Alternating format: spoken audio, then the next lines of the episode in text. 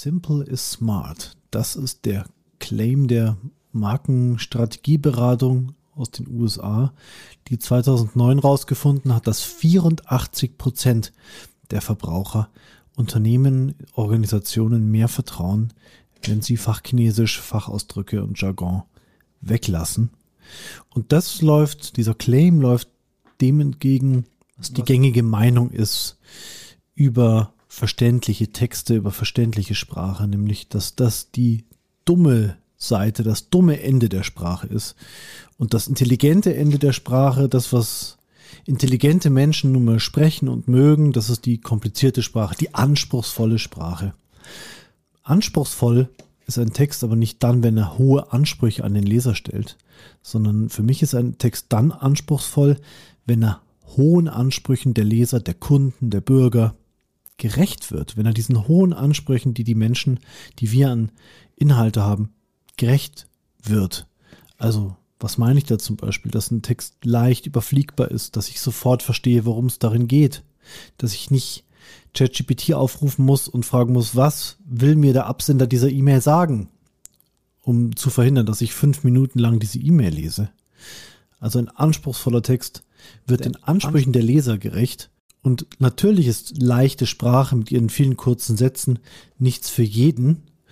Und der Journalismus hat recht, wenn er Angst davor hat, dass ihm, dass ihm, dass er zu leichter Sprache gezwungen wird, was glaube ich nicht passieren wird.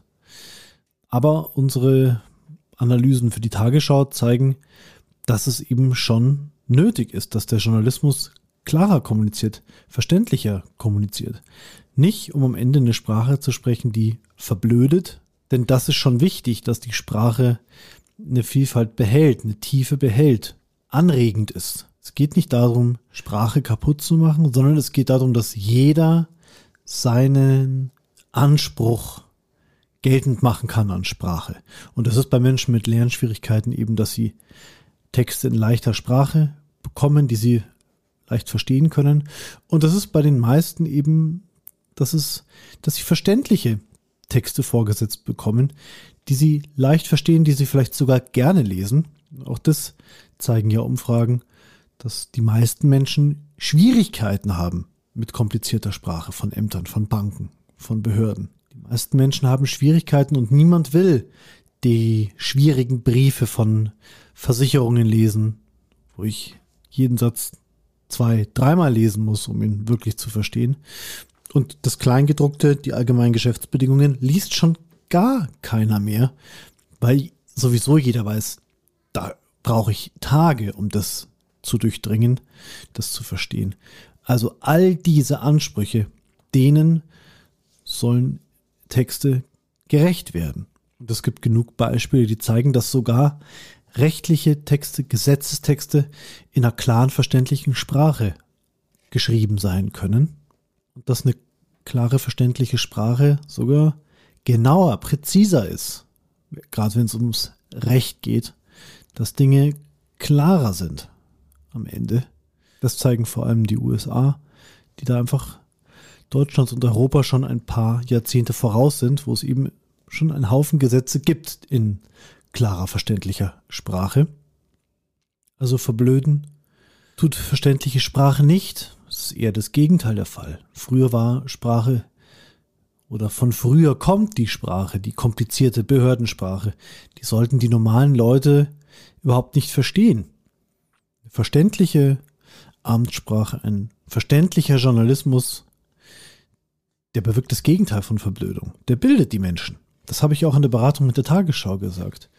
Wenn wir Floskeln und Fachsprache weglassen und die Dinge in schlichteren, direkteren Worten sagen, wie es eben wirklich ist, was wirklich passiert, was jemand gesagt hat, was das heißt, ohne Floskeln zu benutzen wie Steuerpläne, sondern wenn man sagt, es geht um Kindergeld, es geht um Steuern, die Eltern in Zukunft zahlen müssen. Das verblödet nichts, sondern das bildet, das macht Dinge klar. Und es weitet den Horizont, wenn wir in einer verständlichen Sprache sprechen. Und auch untereinander verstehen wir uns besser.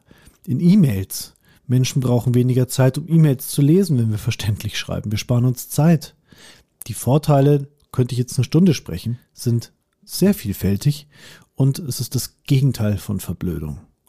Also wenn wir verständliche Sprache voranbringen wollen, dann kämpft jemand wie ich oder die vielen, vielen Menschen, die Seminare geben und dabei zum Beispiel unsere wortliche Textanalyse auch benutzen. Wir kämpfen dagegen ein Dogma, das komplizierte Sprache, das jetzt hätte ich fast eine Floskel benutzt, das Gelbe vom Ei ist, dass komplizierte Sprache die Kultur hochhält, den Intellekt formt und fördert. Genau das Gegenteil ist der Fall.